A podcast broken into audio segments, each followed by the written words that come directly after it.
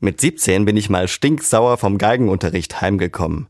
Ich habe ein extrem kompliziertes Stück so verbissen geübt und mir trotzdem das Gemecker meines Lehrers anhören müssen. Das ist schon ewig her, aber ich weiß noch genau, wie gefrustet ich zur Haustür rein bin und wie ich darüber nachgedacht habe, das blöde Ding im Garten abzufackeln. Dann steht mein Bruder Lukas vor mir und fragt mich, hey, hast du Lust mit mir auf den Hohenberg zu gehen? Unser Elternhaus liegt im Pfälzerwald und jedes Dorf hat seinen eigenen Berg. Klar, dass ich da Ja sage.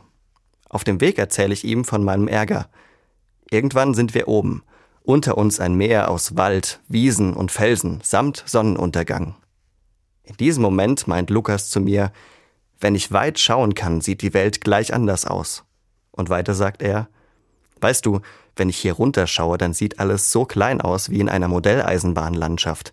Genauso fühlen sich meine Probleme direkt kleiner an, wenn ich sehe, dass sie sich in dieser Mini-Welt da unten abspielen und ich hier oben stehe.